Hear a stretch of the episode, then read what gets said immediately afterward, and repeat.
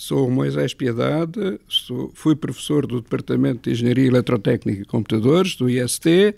Estou aposentado desde 2012, mas continuo ligado ao IST em várias atividades.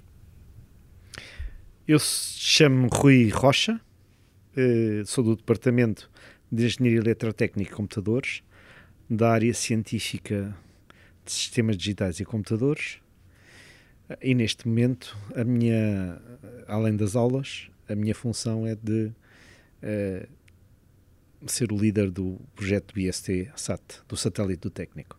O satélite chama-se IST SAT 1, mas o nome original não era esse. O nome original era IST Nanosat 1. E este nome, uh, o responsável pelo seu batismo é exatamente o professor Moisés Piedade porque a história começa muito antes uh, do satélite ter, ter realmente existido, em, a partir de 2017. Começa muito antes com a criação deste espaço. Primeiro, não exatamente este espaço, um ano anterior, uh, eu já não me lembro, talvez o Moisés possa recordar. Sim, foi. Eh, nós estivemos na sala 1446, onde fizemos a primeira instalação da, de uma estação de rastreio de satélites. Portanto, isto foi em 2000, foi inaugurado em 2008, salvo erro. Pronto, já falámos aqui de salas, vamos ter que dizer onde é que estamos mesmo. Estamos no, no Instituto Superior Técnico no Tagos, Parque, e estamos numa outra sala, que não é uma sala qualquer. Uh, não, a, a, primeira instalação que nós fizemos foi, portanto, no Instituto Superior Técnico no edifício do Tagus Parques, no Polos do Tagus Parque, e nessa sala 1446 ainda não estava construída a terceira parte deste edifício onde nós agora nos encontramos, na nova estação de rastreio de satélites, na sala 077 eu vejo uma data de uh, monitores atrás de mim, uh, muitos botões, rádios, até um microfone. Uh, para que é que eu estou a olhar? isto é o quê? Que equipamento é este? Nós aqui temos equipamentos que são, foram obtidos por, por, pelo, pelo IST, pelo, por particulares que nos doaram e também equipamentos de uma, de uma associação de radioamadores, a AMRAD, que nos ajudou a construir a primeira sala, na tal sala 1446, primeira estação, eh, e depois também aqui nos ajudou a construir esta sala, que normalmente que foi feita com, com recursos muito resíduos, muito fracos, aproveitámos muitos equipamentos do lixo para fazer esta sala. E o que é que esta sala faz? Esta sala basicamente permite fazer comunicações com satélites, é, portanto, é, emissão e recepção de sinais para satélites, usando as bandas de rádio amador. Esta sala, na realidade, vai ser a sala de controle de missão do IST Saturn. E eu não me esqueci do ponto em que estávamos na conversa. Uh, o professor Rui Rocha eh, diz que o Moisés, o professor Moisés, é quem é o responsável pelo nome. Eh, nós somos todos responsáveis, portanto, a ideia de fazer esta sala de rastreio de satélites até veio de um colega nosso que trabalhou no POSAT português, no primeiro satélite, no POSAT. E em 2004 ele veio ter comigo, eu era o coordenador do ramo de sistemas eletrónicos e computadores, aqui no, que estava aqui a funcionar no Tagus, e vamos montar uma estação de rastreio de satélites. Na altura fiquei um bocadinho preocupado porque tinha que arranjar financiamento no departamento e estava muito preocupado porque o, o, técnico está cheio de cientistas e a ligação com radioamadores podia não ser bem interpretada. Mas falei com o professor Afonso Barbosa e o professor Afonso Barbosa foi impecável, disse-me logo o que é que precisas e o primeiro equipamento que nós temos aqui foi comprado em 2004 com verbas do Departamento de Engenharia Eletrotécnica e Computadores. Depois, depois já com a AMRAD, fizemos um protocolo de colaboração com a AMRAD, com a Associação de Radioamadores. E essa associação é que, é que fez é, digamos, responsável pela, pela estação perante a ANACOM. Portanto, foi licenciada. Para que isto funcionasse bem, fizemos um protocolo também com o IST. Existe um protocolo assinado entre o IST e a Amerrada, eh, que precisa de ser atualizado neste momento. Mas também eu estava muito preocupado porque tinha que ser assinado pelo diretor do técnico e, hum, e falei com o professor Afonso Barbosa e este técnico está cheio de cientistas, será que é, vamos conseguir fazer um, um, protocolo com uma associação de radioamadores? Tínhamos os protocolos com, com o MIT, com, com essas coisas. O professor Afonso Barbosa, deixa estar que eu trato disto, e foi impecável, e o protocolo foi rapidamente assinado. Bom, mas de, na prática, a história do nome vem da altura em que esse primeiro uh, estação de, essa primeira estação de rastreio foi inaugurada. Nós fizemos aqui uma sessão de apresentação à imprensa, até houve vários convidados, uh, vários jornalistas. Uh, foi uma sessão essencialmente levada à prática por alunos que já entusiastas que já já faziam parte da equipa do, enfim, eh, do, do, do centro de rastreio, que nós chamamos muito pomposamente de Centro Espacial Português. Um dos alunos é hoje uh, mundialmente famoso, é o Diogo Mónica, uh, que foi quem fez a apresentação, uh, enfim, à comunidade do Centro de Rastreio. E à saída, uh, enfim, já não me lembro se num dos intervalos ou se à saída dessa, desse evento, o professor Moisés Piedade é entrevistado e diz que não ficamos por aqui. Vamos também começar a construir um satélite. Eu lembro-me dessa altura, porque eu pensei, está louco. Uh, não, não está bom, porque vamos começar a fazer um satélite e o satélite ele se não estou em erro, disse logo nessa entrevista que seria o IST Nanosat. Portanto, o nome vem daí, ok? E foi desde aí que nós, enfim, uh, lançando as primeiras teses, uh, começámos a pouco e pouco a construir este satélite. A mudança de nome talvez uh, valha a pena explicar. acontece numa fase posterior, já com a ligação à ESA, em que uh, eles precisavam que o, que, o, que o nome fosse simplificado. E, portanto, uh, e, e, por outro lado, também precisávamos que o nome do satélite uh, não fosse exatamente o mesmo do nome do projeto. O projeto chamava-se IST Nanosat. E como o nome precisava de ser simplificado, passou a ser o IST SAT. E como é o primeiro, é o IST SAT 1. Ok, esperamos que haja vários, a seguir 2, 3, etc. Fiquei aqui com uma dúvida no meio desta história. Estava ou não estava planeado fazer este satélite ou foi o professor Moisés que, pronto, despoltou tudo isto?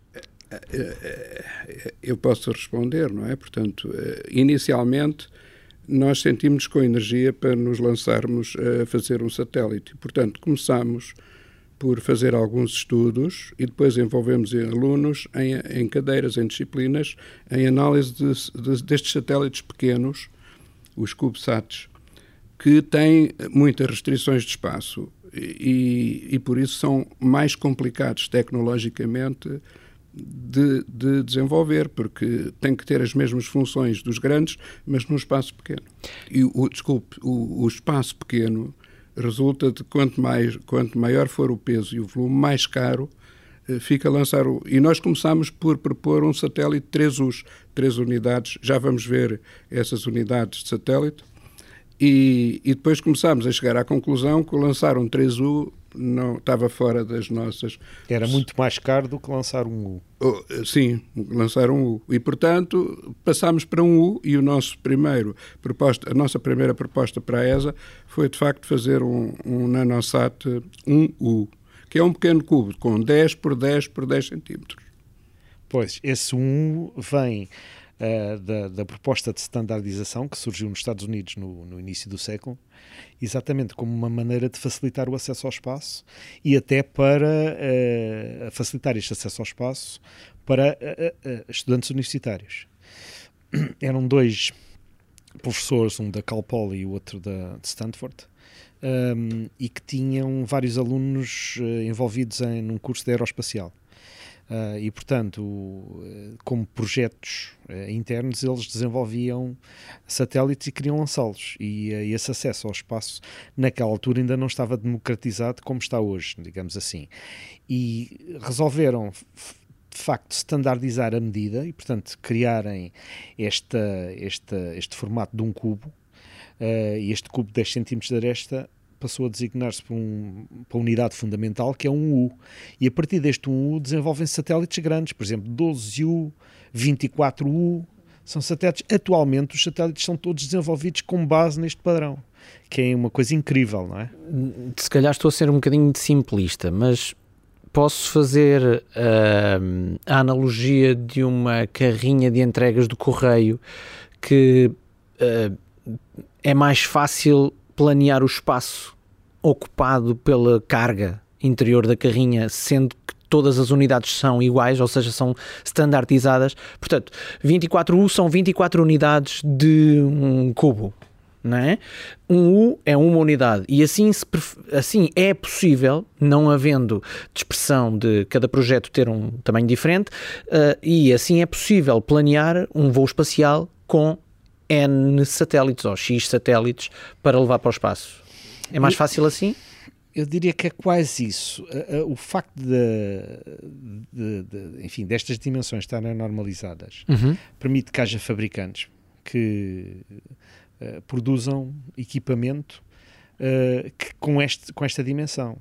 E, portanto, uh, também é mais fácil uh, seguir este padrão para, uh, na tal analogia com a carrinha dos, dos Correios, conseguir encaixar as coisas de uma maneira mais fácil do que se tivesse que ser feito à medida como era antigamente. Porque um satélite pode ser é, esférico, como pode ser cúbico, Exatamente. como pode ser uma pirâmide. Exatamente. E isso é um problema de, vá, uh, encaixotar.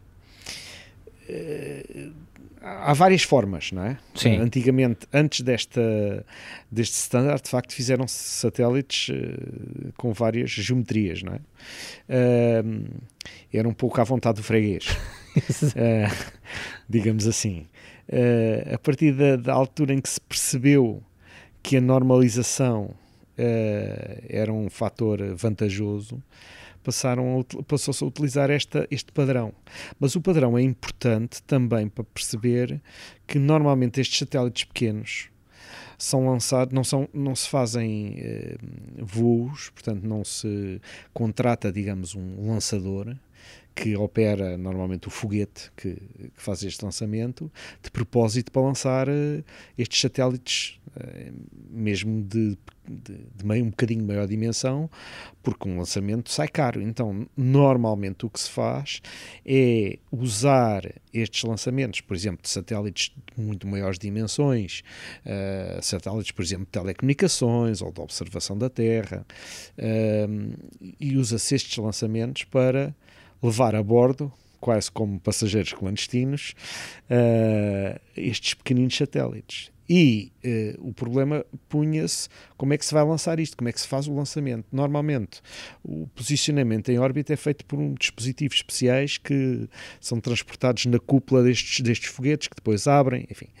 Um, esses professores de, eh, americanos propuseram, para além da dimensão, propuseram também um lançador. Uma, é uma espécie de uma catapulta. Uhum. É, imagina um tubo, uh, que, não, que, não, é um tubo, tem uma geometria uh, uh, cúbica, não é? Ehm, com uma mola no, no fundo, tem, uma, aliás, uma geometria de um, de um satélite 3U, o inicial, e, e, que permitia lançar satélites com uma unidade, portanto, um U, ou satélites 2U, mais um U, dá os três, ou então um único satélite 3U. E essa catapulta permite facilmente através da impulsão da mola no fundo, é quase como é um pinball, um é um pinball. Exatamente. Aliás, esse é uma espécie de canhão eh, operado por uma mola tipo pinball. Exatamente. Essa geringonça, chamemos-lhe assim, Maravilha. é uma é, é chama-se Pipod. Uh, Chama-se Pipó, tem esse nome pomposo. E, e, e, é também um dos fatores que permitiu democratizar efetivamente estes, estes lançamentos, estas, estas boleias uh, em, em, em foguetes que seriam usados para lançar outras coisas. Vamos para dentro do ISTSAT. O que é que cabe em 10 por 10 e o que é que faz ou o que é que vai fazer o ISTSAT? Em 10 por 10 por 10, uh, portanto, num, num, cubo de 10 cm de aresta, cabe muita coisa. Uh, no nosso caso. Eu cabe, não diria que cabe muita coisa. Cabe muita coisa. cabe bastante eletrónica. Claro. Uh, as pessoas aqui olharem para um, para um cubo tão pequenino quanto este e pensar isto é um satélite, tem tendência a menosprezar o que está lá dentro. Na realidade, uh, é um sistema bastante complexo. Como dizia o meu colega Moisés há bocado, fazer pequeno é às vezes mais difícil do que fazer grande. Portanto, aqui, como diria o outro, the size matters. Uh, mas. Não é só o que se faz com ele, não é? Exatamente.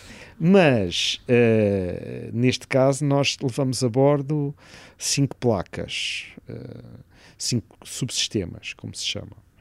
Um, e esses subsistemas estão divididos em duas partes. Não estou enganado, pois não? Cinco sistemas. Uh, sim, são cinco, cinco placas eletrónicas e, e mais os, os, os, os painéis, portanto, que são, que são colocados nas faces do, do cubo as antenas, eh, portanto, eh, que também são eh, sistemas que têm que ir a bordo. E o que é e para que é que vai servir? Pronto, mas eu, eu são cinco, de facto, uh, são cinco subsistemas ou cinco placas, um, e eu ia dizer há bocado que parte dela, ou se calhar a, a, a, maior parte destas placas, são aquilo que se designa pela plataforma, ou que também há quem chama aviónica é? e que tem que existir em todos os satélites.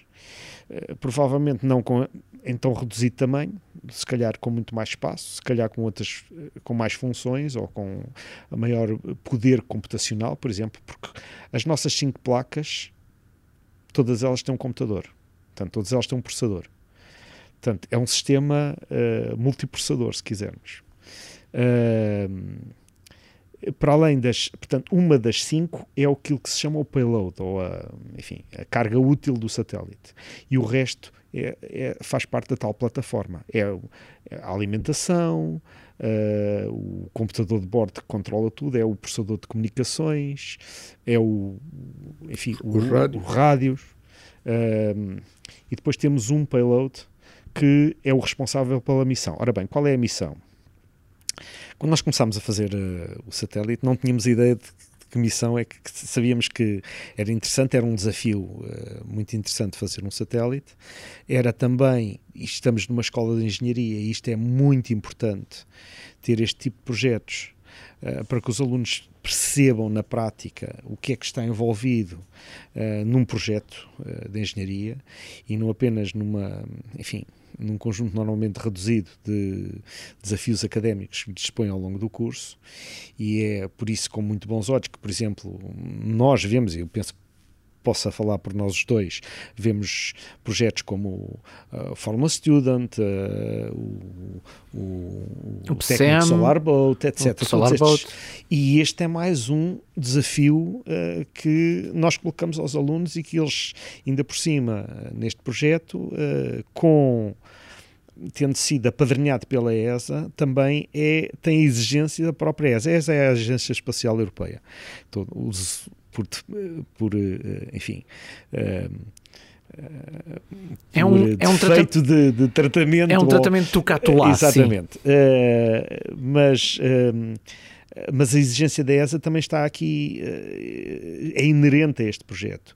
E isso é bom para que os alunos percebam, especialmente alguns alunos que vão no futuro lidar com, com sistemas aeroespaciais, percebam o que é que está envolvido e qual é o rigor que é necessário para este tipo de projetos eh, que, eh, para, o espaço, para o espaço, não é? Uh, mas o nosso. Eu estava a dizer que a princípio queríamos fazer um satélite envolvendo todos estes desafios e foi um bocadinho difícil, para falar a verdade, arranjar uma missão uh, que de alguma forma fizesse sentido e fizesse, fizesse sentir fizesse, nos fizesse sentir que o satélite era útil em alguma coisa. Um, até que apareceu um colega nosso, uh, um ex-aluno meu, uh, e, e, e, provavelmente do professor Moisés, que já ensinou quase metade dos engenheiros e eletrotécnicos deste país, uh, que nos propôs fazer. Ele, ele, estava exatamente a pensar num sistema de escuta, digamos assim, eh, dos sinais enviados eh, por, aviões e que passou a ser obrigatório a partir de 2020, que é o sistema ADSB. Não interessa o que quer dizer o, o, o acrónimo, é um sistema de radar passivo, passivo no sentido em que é o próprio não há uma não é uma emissão uh, de uma radiação eletromagnética uh, como no radar ativo que é enviada por uma antena e que é uh, refletido pelo alvo, mas é assim o próprio alvo que emite esses sinais. Uhum. Esses sinais existem, são emitidos pelos aviões.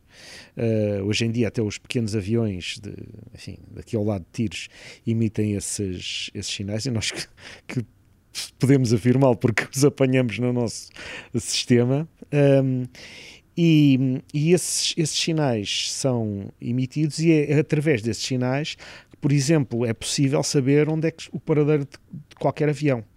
Uh, quem já viu, uh, quem já foi a um site, por exemplo, há vários sites, mas o Flight Radar 24, por exemplo, é um desses. Quem está à espera de alguém que chega pode ir ao Flight Radar 24 e perceber onde é que está o avião. Uh, se observar com mais atenção e a expandir a escala, pode verificar que esses aviões concentram-se, esses sinais concentram-se à volta das, dos aeroportos e, e, zonas em que, em que se vê terra, digamos assim. Em zonas remotas, normalmente não se vê aviões. Não é porque eles não existam. O facto é que não há ninguém que, que esteja, não há nenhuma estação terrestre a receber esse, a sinal. Receber esse sinal. E é exatamente esse o interesse de um serviço destes visto, oferecido a partir do espaço. E é isso que o satélite eh, no fundo vai provar é que o nosso sistema, a nossa a nossa carga útil, uh, com tão pequeno formato, é capaz de receber esses sinais a partir da órbita. Com um sistema desses em satélite, se o ISDSat já estivesse no espaço uh, há uns anos, teria sido possível descobrir onde é que o avião da Malaysia Airlines tinha eventualmente caído. Ora, nem mais. Esse e outros. Por exemplo, estou-me a lembrar do da, do da Air France que vinha de Paris, eh, vinha de, do Rio de Janeiro para Paris, não sei se do Rio de Janeiro, vinha do Brasil uh, para Paris e que se caiu num sítio, alguns no, no, Oceano Atlântico. Numa área sem... cega, né? numa área e escura. O problema, o problema disso é que não se sabe exatamente onde é que o avião foi visto, foi caiu e, portanto, foi, recebeu, recebeu algum sinal de, enfim, algum sinal de vida desde, desde, desde a última vez. E... e a área de busca passa a ser imensa. E se nos lembrarmos que o avião, por exemplo, esse, esse, esse da Air France, eles descobriram a caixa negra na última, eh, no último momento, porque as baterias da caixa negra, que por acaso é cor de laranja, não, não, um, ehm, não duram para sempre acho que duram duas semanas ou qualquer coisa do estilo. E portanto, se a área de busca é, é muito grande, uh, às tantas não se chega lá a tempo, não há nunca, tempo se consegue, nunca se consegue descobrir, que é o caso, do, por exemplo, do Malaysian Airlines, esse da, da Malaysian Airlines. Duas coisas. Não me deixe esquecer que não me disse o nome do vosso colega que, ah, que deu essa ideia. É o José Freitas, sim. José Freitas. O José Freitas é um, que é, é um, hoje? antigo, é um antigo aluno uh, da Aeroespacial. Um, e que, e que trabalha na, eh, na Critical Software. Não deixa de nos acompanhar até, nem que seja em pensamento. uh, ele está envolvido, na realidade, no grupo. Aliás, foi, uma, uma pessoa, foi a pessoa, e devemos reconhecer isso, que nos trouxe esta ideia, que é uma belíssima ideia para fazer um eh, para ser útil à sociedade, não é? no fundo. E no fundo era isso que eu, eh, era para aí que eu ia. Portanto, este é o grande objetivo uh, do ISD-SAT, é ajudar neste sentido. O grande objetivo é provar que é possível num, num, numa, enfim, em, num espaço tão pequeno e com aquele tipo de uh, eletrónica e com aquele tipo de antena, que ainda por cima não é, é uma antena que é fácil de fabricar, é possível receber estes sinais. Portanto, nós não vamos, obviamente, participar num serviço comercial de detecção de, de, aviões, mas vamos participar numa, numa prova de conceito de que é possível no futuro, por exemplo, desenvolver aquele tipo de equipamento para outros satélites que possam ser lançados com muito mais, eh, com muito mais sendo mais económicos em termos de, uh, do investimento que é necessário para esse tipo de equipamento a bordo. E eventualmente com maior alcance, ou seja, fazendo a cobertura de todo o planeta a cobertura de todo o planeta não é, não é garantida por um, uh, por um equipamento num único satélite, é claro, garantido por é vários rede, satélites. Mas sim por uma rede. Exatamente. Sim. Exatamente, uma constelação. Já agora queria só uh, acrescentar o seguinte. Quando nós começámos a pensar no nosso satélite, um dos nossos objetivos era temos que fazer tudo aqui no técnico. Isso para nós foi o, o principal motivação inicial, independentemente de haver uma, um payload ou não, era nós no técnico somos capazes de fazer o, pela primeira vez em Portugal um satélite desde, desde o zero. Da raiz. Da raiz. Porque o POSAT não foi feito por nós, foi feito por ingleses e, e depois nós seguimos alguns satélites, alguns satélites, nomeadamente o Delphi C3, que os alunos aqui acompanharam a partir da altura em que ele foi lançado, que foi um satélite que foi comprado. Portanto, as placas são todas compradas, nós, nós vamos fazer tudo porque nós somos capazes de fazer tudo. E isto foi uma, uma aprendizagem muito grande para, para nós, porque as normas da ESA são extremamente exigentes, portanto, em, em, não só nos relatórios e na, nas especificações e tudo. E fizemos testes na ESA pela primeira vez com as baterias de lítio para, para estes pequenos satélites.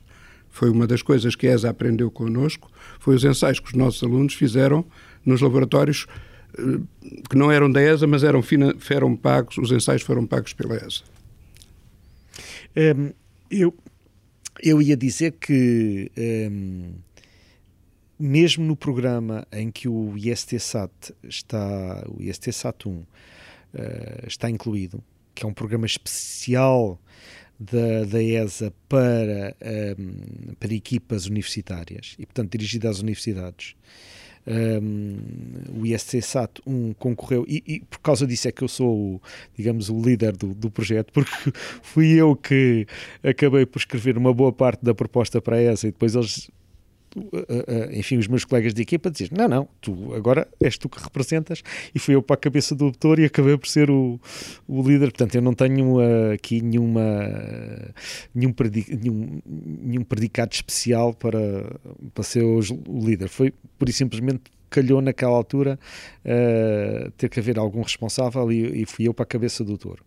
Uh, mas as marradas têm sido boas, portanto. Uh, e, e, nós concorremos a um, a um, um programa, este programa chama-se Fly or Satellite, dirigido às universidades. Um, e esta, a nossa ideia, pelos, pelos vistos, eles gostaram da ideia. Uh, houve 13 propostas inicialmente, foram selecionadas oito. Uh, dessas oito, houve um workshop a que nós fomos e apresentámos a ideia. Uh, eles selecionaram depois uh, cinco, seis, peço desculpa, portanto, caíram duas. E dessas seis caíram mais duas, portanto, são quatro que sobreviveram. Das quatro que sobreviveram, apenas nós uh, somos os únicos que fazemos todo o satélite. Os nossos colegas, uh, de um modo ou de outra maneira, uh, têm muitas partes compradas. Por exemplo, na, para dar um exemplo de, um outro, de um outro satélite que vai ser lançado, esperemos nós, no meado do, em meados do próximo ano. Uh, ainda não se sabe bem, porque quem é responsável pelo voo é pela compra do voo é a ESA. Uh, e, e, parece que as coisas já apontam para irmos estrear o novo Ariane, o Ariane 6, uh, no seu voo de, de, inauguração. Esperemos que não dê para o torto. Uh, mas esses, esses colegas é o primeiro satélite da Irlanda, que junta, curiosamente, uma universidade da Irlanda do Norte e da República da Irlanda. Ah. Esse satélite, a única coisa que eles desenvolveram, houve duas coisas, duas peças que eles desenvolveram. Um foi o próprio payload, que é um grupo de astrónomos, no, no fundo. Uh, eu disse astrónomos. Uh, e, e, e, não astrólogos. Esses, esses normalmente não tratam de lançar coisas para o espaço. Exatamente. Mas uh, uh, isto é porque uma piada interna, enfim, lembrei-me dessa, dessa piada. Uh, mas esse esse, essas duas universidades uh, desenvol, desenvolveram apenas o payload, portanto, a, a carga útil, uh, e fizeram, enfim, de alguma forma, uh, com algum risco, o sistema de uh, instalação de antenas, porque as antenas vão presas, digamos, vão uh, agarradas ao satélite, não podem ser uh, incluídas dentro do, do, lançador sem estarem, sem estarem presas, e depois, quando, são, quando o satélite é lançado, abrem-se como se fosse uma flor uh, na primavera, não é? Uhum. Uh, uma imagem um bocado poética demais, mas uh, para, para, dar a ideia de quem ouve o, que é que, o que é que acontece a essas antenas. E, e esse sistema de libertação das antenas é um bocado crítico, porque em muitos casos, muitos satélites não enfim, ficaram tornaram-se apenas pedras em órbita porque não se consegue comunicar com eles porque sem antenas é muito difícil uh, haver comunicação com terra. Porque o sistema não funcionou, porque, porque a trepidação, porque a vibração não uh, de, por danificou... Motivo, por qualquer motivo uh, as, as, antenas não foram E a partir libertadas. daí fica inutilizável. Pronto. E este é de facto o único sistema, esse e os painéis solares são o único sistema, porque os painéis solares, enfim, nós não tínhamos tempo para os desenvolver cá, e não quisemos arriscar exatamente como sendo, sendo esse o nosso, este, este o nosso primeiro voo, não quisemos arriscar em desenvolver de raiz este sistema de libertação das antenas. Uhum. Porque poderia ser arriscado ficarmos com, sem comunicações apenas porque as antenas não foram libertadas. São estes os únicos dois sistemas a bordo que não são desenvolvidos por nós. De resto, tudo, incluindo a estrutura, incluindo as baterias, como dizia o meu colega. Eh, esta, a história das baterias é, é muito interessante porque o, uh, o satélite já teve várias uh, vertentes em termos de lançamento. Primeiro era para ser lançado através da Estação Espacial Internacional.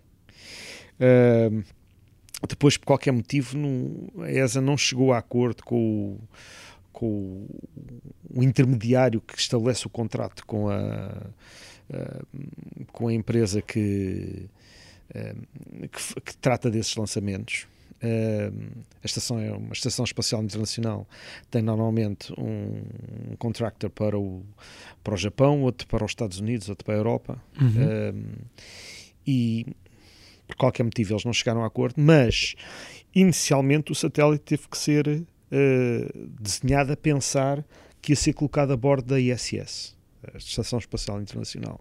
Ora, como a Estação Espacial Internacional é uma estação, é uma é um, enfim, é um veículo espacial tripulado, portanto tem vidas humanas a bordo. Os uh, os um, índices de rigor, não sei como é que é dizer isto, os níveis de rigor são muito mais elevados e no caso das baterias, uh, uh, uh, que, enfim, as regras a cumprir, as normas a cumprir são muito mais apertadas do que num voo não tripulado. E portanto nós tivemos que fazer a validação destas baterias, ou desta bateria, melhor dizendo, que é constituído por várias células, uh, de acordo com essas, com essas normas apertadas para voos tripulados, o que representou um desafio ainda maior do que, do que o normal, uhum. uh, do que no caso em que vamos voar. Esta Foi um bocado inútil, porque uh, afinal não vamos ser lançados através da, da ISS, mas de qualquer forma isso, isso implicou uma aprendizagem, o que é bom do nosso lado, como escola de engenharia que queremos ser. Já agora, o tempo de vida desta bateria? esta bateria tem um tempo de vida, diria, três órbitas, tal, se tanto. Ai, tem que traduzir isso para coisas que um ser humano dizer, normal consiga o que eu perceber. quero dizer é que a, a, a bateria. Uh, este é um, eu não sei de cabeça, mas calculo mais ou menos que seja à volta de umas três órbitas. Se não houvesse painéis solares, provavelmente o satélite cal, calar-se-ia, duraria tanto como o Sputnik ou menos, não é? Uh, provavelmente menos, porque tem menos, tinha menos massa. O Sputnik tinha ainda as reservas energéticas maiores, também não fazia grande coisa, não é? E portanto. Uh, e portanto duraria bastante menos. Um, as baterias uh, servem de armazenamento energético quando uh, o satélite passa em, uh, em, eclipse, isto é, passa por uma zona, passa por uma órbita, a parte da órbita não iluminada. Portanto, quando está na zona, quando está ao Sol, recarrega. Quando está, digamos, na sombra, descarrega e as baterias aguentam a, o funcionamento do satélite. O que quer dizer que o tempo de vida da bateria não é o tempo de vida do satélite. Não, de todo. Era aí que eu todo. queria chegar. O tempo de vida do satélite tem a ver uh, com a órbita em que ele, em que ele é colocado. Uh, neste caso do nosso satélite, porque no, noutros casos de, de, outros satélites, por exemplo, a forma, uh, o tipo de atrito que, que se dá num satélite com outra geometria é diferente do, do, do, apenas de um cubo e portanto o decaimento uh, pode ser maior, num, por exemplo, num satélite 3U do que num satélite 1. Por outro lado, tem outros fatores que compensam, como o caso de, de ter uma massa maior e portanto uh, uh, a permanência no, em órbita é maior. mas isso tem a ver com a, com a órbita em que ele é colocado. Se, se for colocado numa órbita demasiado baixa, se calhar ao fim de 6, 8 meses reentra na atmosfera e incinera-se. Se for colocado numa órbita mais alta, pode, pode estar uns aninhos. De qualquer forma, atualmente as, as normas de combate aos detritos espaciais, digamos assim, estabelecem que nenhum satélite pode estar mais do que 25 anos em órbita e tem que se autodestruir, não só autodestruir explodindo, porque isso é o, o pior que pode acontecer, mas autodestruir-se reentrando na, na atmosfera ou então partindo para a descoberta de Marte.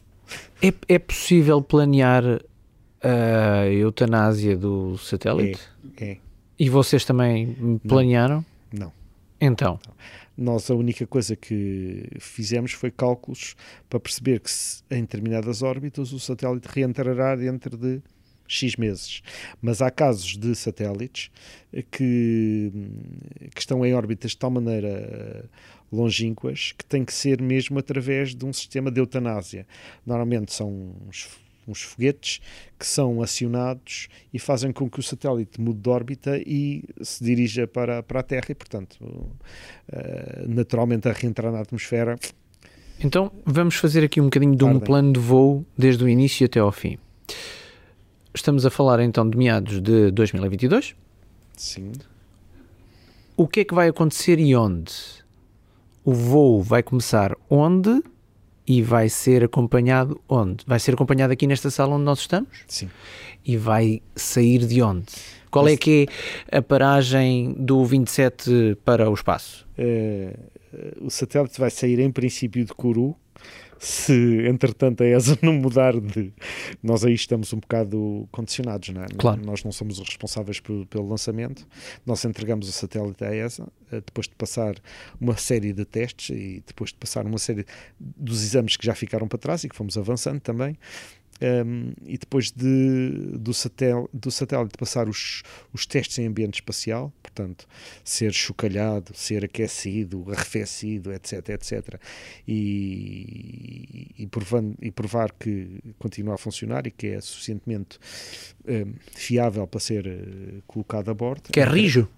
Exatamente. Uh, não só estruturalmente como funcionalmente. Um, é colocado bem é, entregue à ESA e a ESA fará dele o que bem entender. Não é bem assim, mas certo. pronto, colocá-lo a bordo uh, do lançador, como eu disse, provavelmente o Ariane 6, E depois é colocado, pensa-se, será lançado Kuru uh, na, na base da, da Ariane em, uh, na Guiana e, e, será lançado para uma órbita uh, que, que, agora o que se sabe é que será elíptica, não se sabem exatamente os parâmetros, uh, mas terá um, apogeu e um perigeu qualquer uh, e que com esta com esta órbita provavelmente ficará pá, um ano ou dois anos, não se sabe ainda, porque não, não sei os parâmetros exatos, os parâmetros orbitais exatos, uh, ficará, ficará em, em serviço, se tudo correr bem, e será controlado a partir deste, deste espaço onde estamos agora. Será também possível, já agora, uh, digo-lhe o resto. Uh, Força. será possível também vários, diversos radioamadores no mundo poderem receber estes, estes sinais, porque o satélite de uh, X em X tempo transmitirá aquilo que se chama uma telemetria periódica, para além do próprio uh, sinal beacon, não é? Uh, que, que é transmitido em, em Morse e que também uh, terá uma indicação uh, do, próprio, do próprio estado do satélite. isso quer dizer que os radioamadores vão estar a receber dados emitidos pelo satélite, é sim, isso? Sim, sim. Que tipo de dados? Uh, Relativos à missão? Todos os radioamadores poderão receber dados de telemetria. Uh, qualquer pessoa com equipamento. Sob que forma? Uh, Morse? Não, bom, há várias formas, não é? Sim. A forma mais simples será a Morse.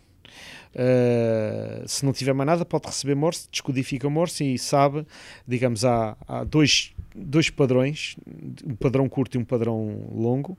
O padrão longo tem mais informação. Uh, e, e, existe exatamente esse, esse, padrão foi pensado para se tudo falhar, pelo menos nós sabemos através de Morse o que é que, o que, é que se passa com o satélite. Ok.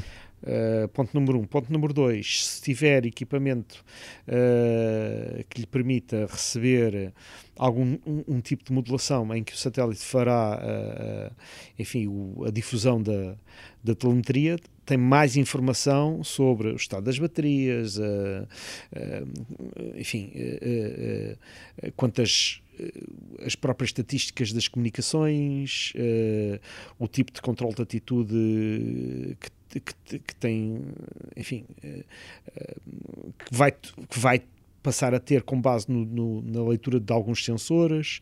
Uh, enfim, outros detalhes uh, mais técnicos. E, e, e depois, alguns, uh, enfim, algumas estações terrestres devidamente habilitadas por nós, podemos ser só nós ou outros amigos que, a que nós, porque isso tem interesse, uhum.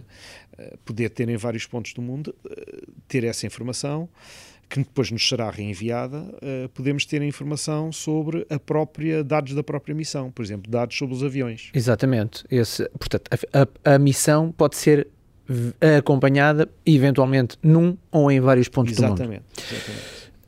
Depois de ter sido lançado, depois do a mola do pinball e do pequeno canhão uh, do tubo uh, quadrado, uh, quando é que começa a operar? Ou seja, quando é que começa a, a missão propriamente dita?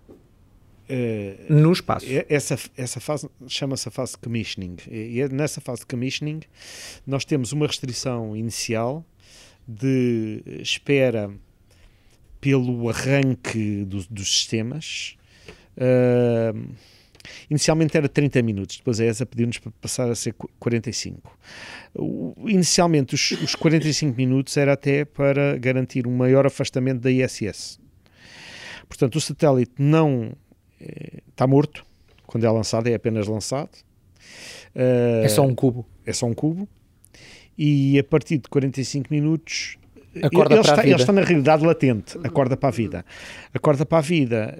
Um, eh, libertando as antenas e, e, tentando. O satélite vai a rodar.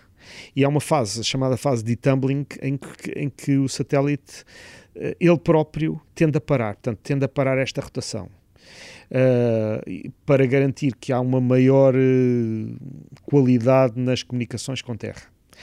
O grande problema um, nesta fase, e aí vamos precisar da ajuda de todos, que é o que é normal nestas situações, é que mesmo da ISS, nós não sabemos exatamente.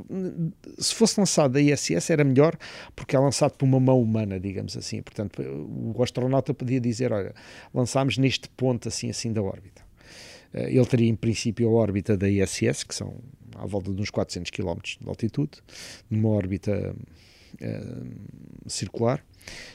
Um, aqui neste ponto é onde o lançador o colocar. Uh, e o problema, nós, nós sabemos qual é a geometria da órbita, mas não sabemos em que ponto da órbita é que ele está. E, portanto, a, aqui a questão é tentar apanhá-lo. E tentar apanhá-lo é quem conseguir receber os, os sinais uh, em primeiro lugar.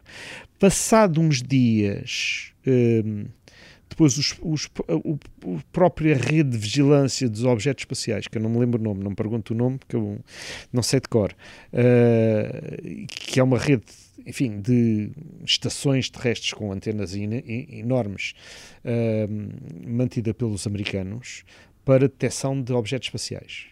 Uh, e essa uh, que tem uma resolução bastante grande.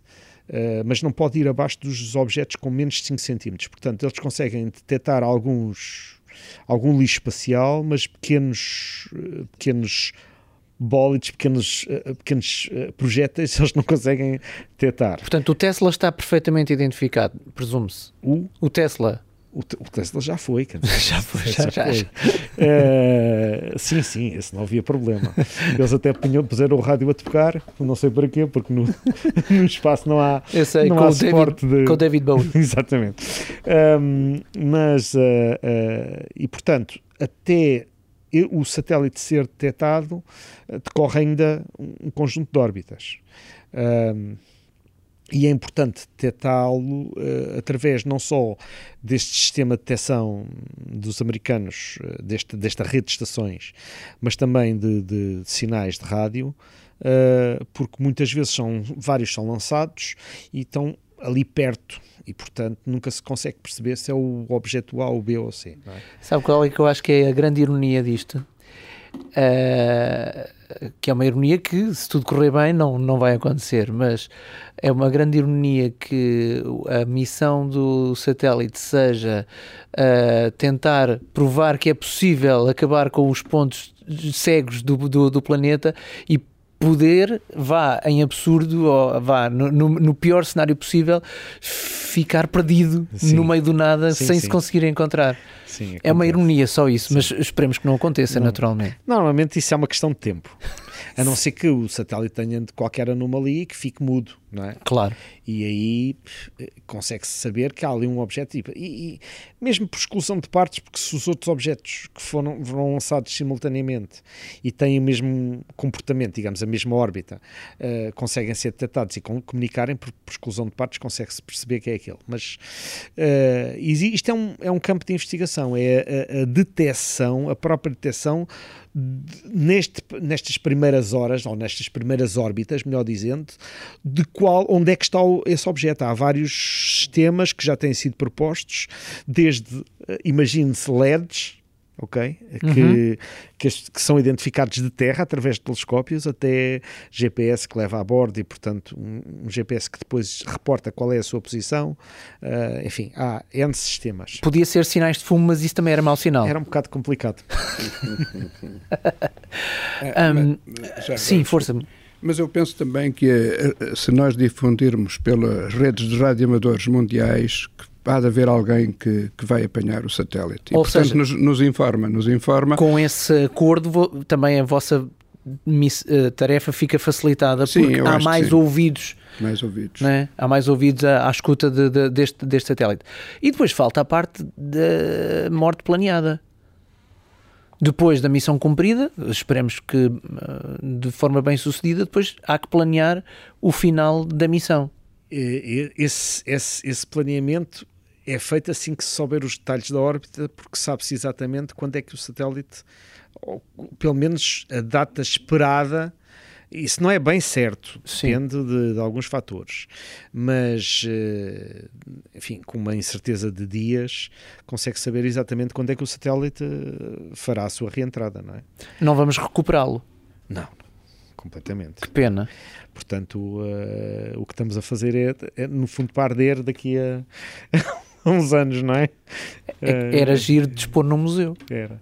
Mas nós temos outros modelos, nós não fizemos só. A vantagem de fazermos nós tudo, fazemos nós o satélite, eh, comprando apenas o mínimo, é que podemos ter, nós temos três modelos do, do, do satélite, aquele que vai voar e. Aí temos três Sim, sim, sim. e já escolhemos qual deles é que vai. Sim, em princípio sim. É o mais bonito.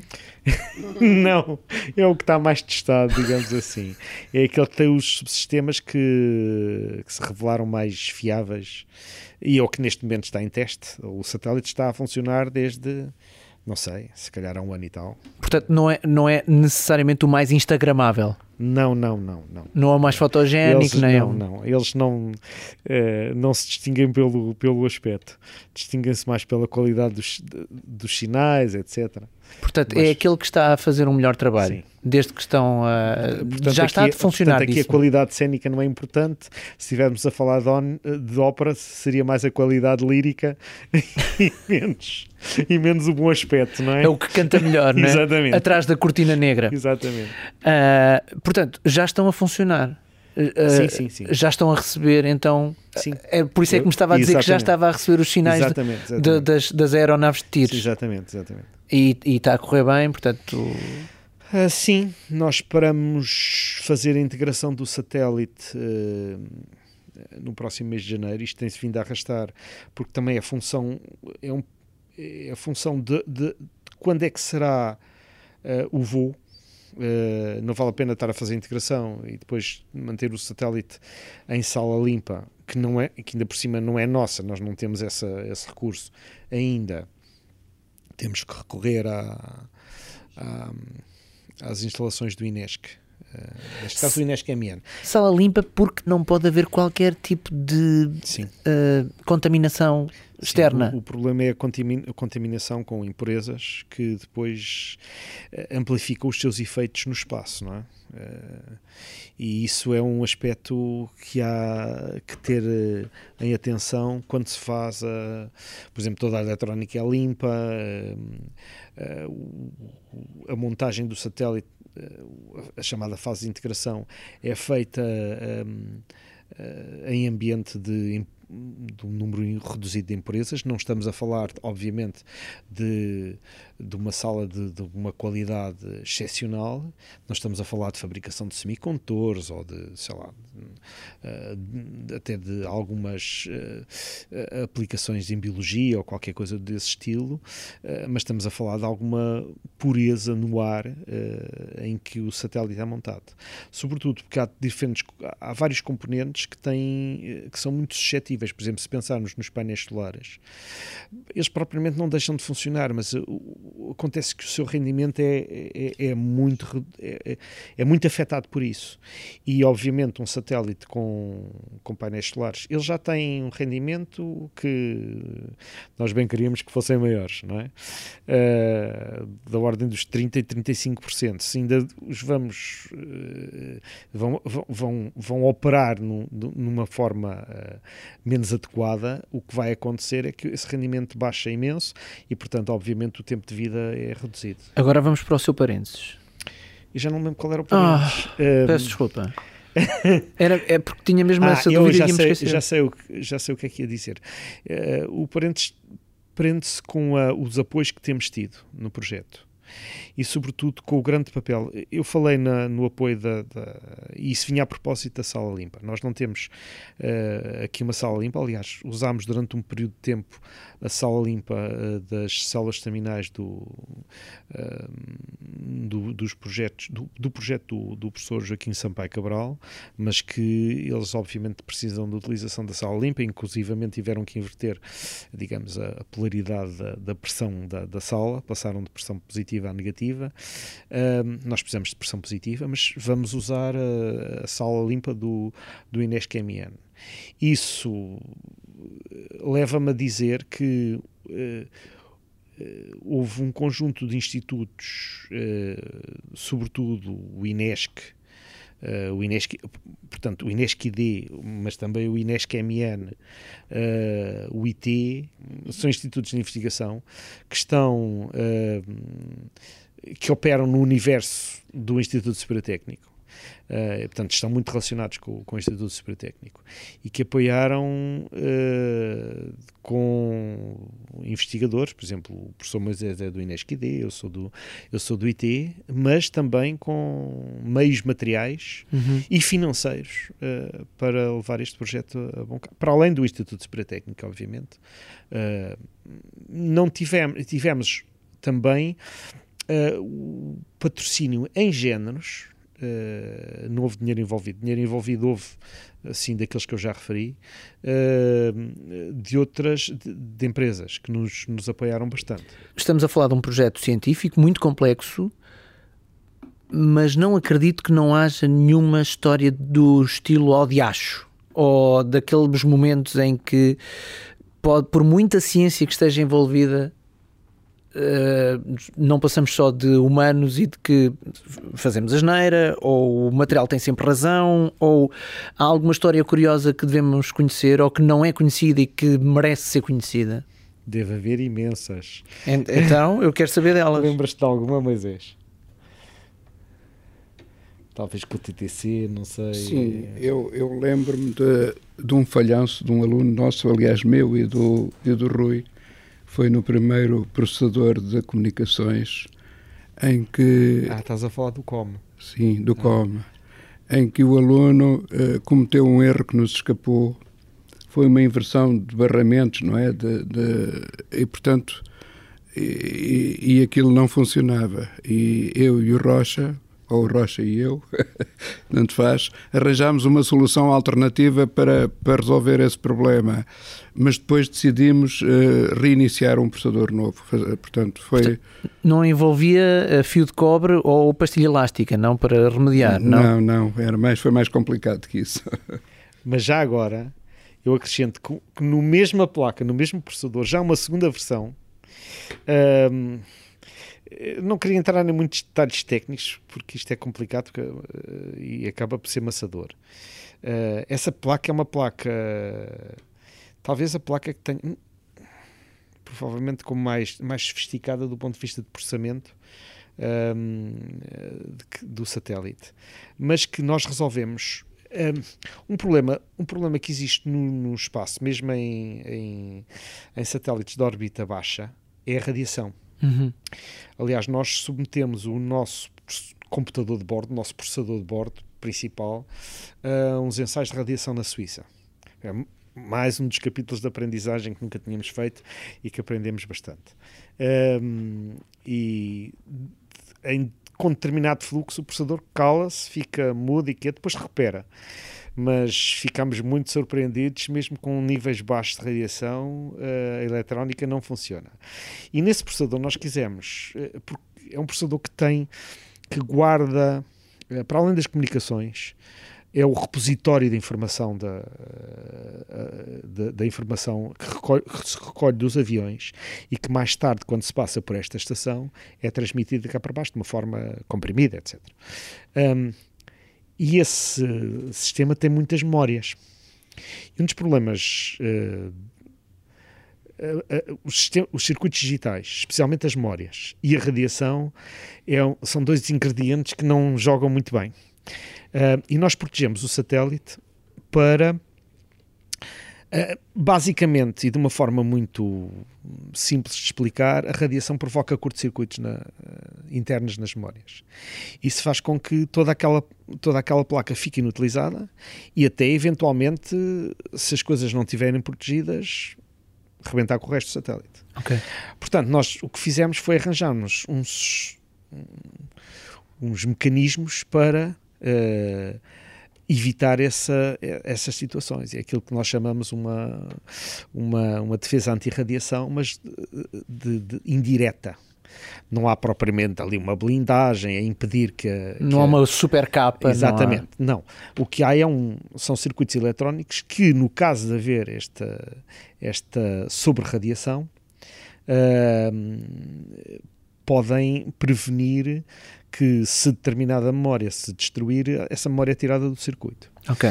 E uma das coisas que aconteceu, uh, e o Moisés está-se a rir, foi nós, mesmo nós, que uh, e, e, o mecanismo é, é, muito simples, é cortar a alimentação da, da, desse, desse chip. E o, e o aluno começou por utilizar um circuito e cortava a alimentação e a memória, não sei como, continuava a trabalhar. Depois nós tentámos cortar de outra maneira e a memória continuava a trabalhar. Parecia milagre, parecia mágica, até que descobrimos o que é que se estava a passar e com um simples transistor resolvemos o problema. Mas era quase um, uma, uma um, enfim, um problema de mistério, não é? Foi, de, foi encontrar a agulha no palheiro. Exatamente, da astrologia, exatamente. Houve vários exemplos destes ao longo do. Só para terminar, uh, qual, é, qual é a sensação que têm de saber que o, este trabalho vai para o espaço? Ou seja, há em vós, desde criança ou desde algum ponto na vossa vida, o sonho espacial? Especial? Espacial. Ah, ah espacial, sim. Ah, eu, eu, para mim, é um desafio de engenharia e, portanto, ao mais alto nível que a gente pode, pode fazer aqui no técnico.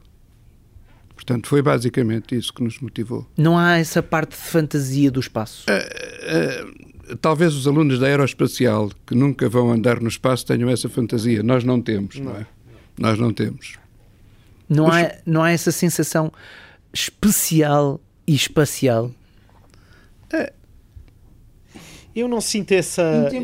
Não. Nós não sentimos isso, eu, eu é, francamente. É um desafio. Desafio. O, ambiente, o espaço é um ambiente agreste. Uhum. É muito agressivo uh, para este tipo de sistemas. E, portanto, conseguir ter. Uh, eu, como costumo dizer, isto é um, como, como, como os outros, outros dizem, não é? Mais, é mais o, uh, o o jargão do gestor, é um projeto win-win, não é? Porque eh, mesmo que, mesmo que o, o, o, cubo seja posto no espaço e não funcione, nós já ganhamos, já aprendemos imenso, uhum. portanto, e se calhar provavelmente em muitos casos, as primeiras, as primeiras experiências deste tipo de, de equipas uh, provavelmente redundaram em fracassos. Aliás, as estatísticas apontam que há uma boa percentagem de voos inaugurais que não, não resultaram, não é? Sim. Portanto, a aprendizagem já a temos.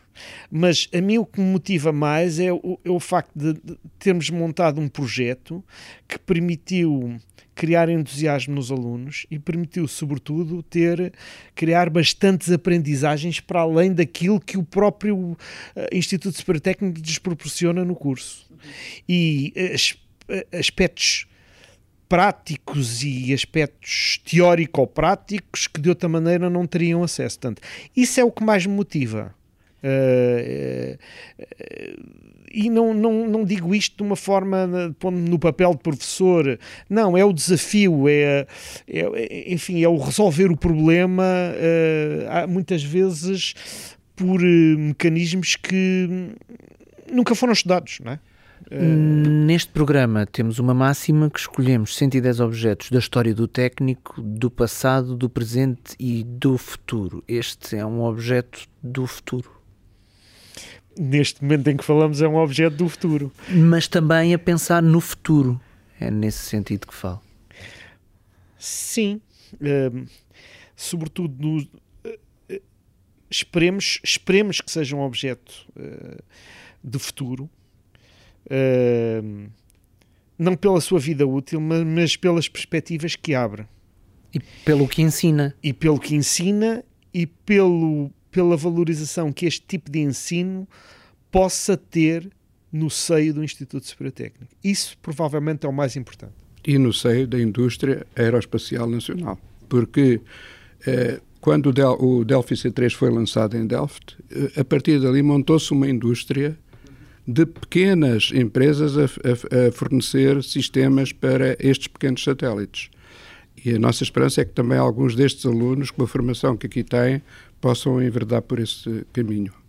Estes sistemas são extremamente caros, e o know-how que, que aprende, é, é possível perfeitamente a um dos alunos que nós temos aqui a trabalhar saírem para tomarem eles conta de, de, um negócio qualquer, por exemplo, a, a fonte de alimentação, que é, que é fundamental e é, é muito redundante a maneira como nós a concebemos, é, é, é, uma coisa fundamental no satélite, a alimentação, a recolha da energia, o processamento.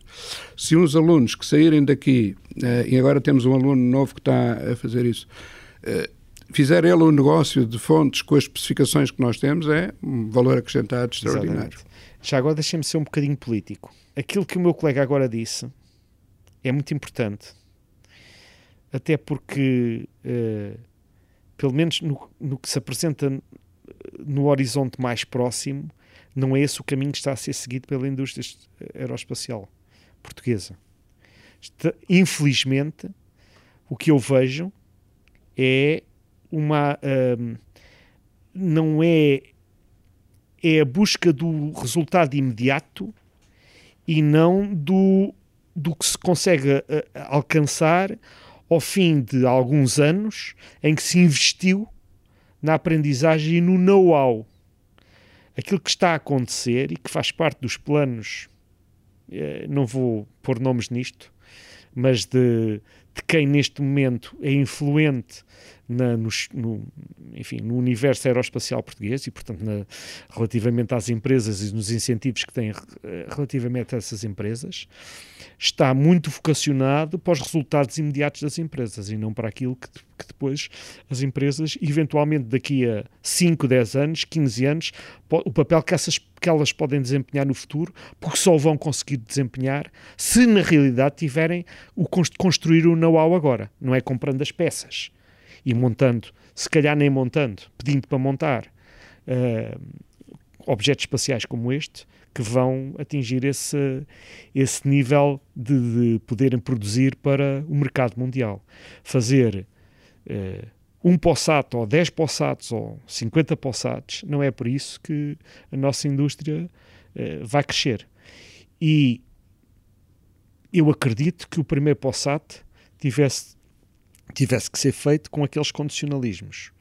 Uh, e tendo sido lançado exatamente como um catalisador para que depois houvesse a criação de know-how nacional para que os próximos, uh, as próximas instâncias pudessem ser, de alguma forma, uh, já, in, já ter incorporação de know-how nacional não é ao fim de 20 anos repetir exatamente aquilo que, uhum. que se passou com, com enfim, com satélites feitos por outros, uh, com subsistemas feitos por outros e, e montados por outros. Uhum, okay? uhum. Estava à espera que nesta fase nós fôssemos muito mais ambiciosos em termos nacionais, em termos da, da, da indústria nacional. E o técnico está a ser? O técnico, dentro das, da medida das suas possibilidades, neste caso e com este projeto, penso que sim. É pena, se calhar, não sermos tão escutados como como deveríamos ser.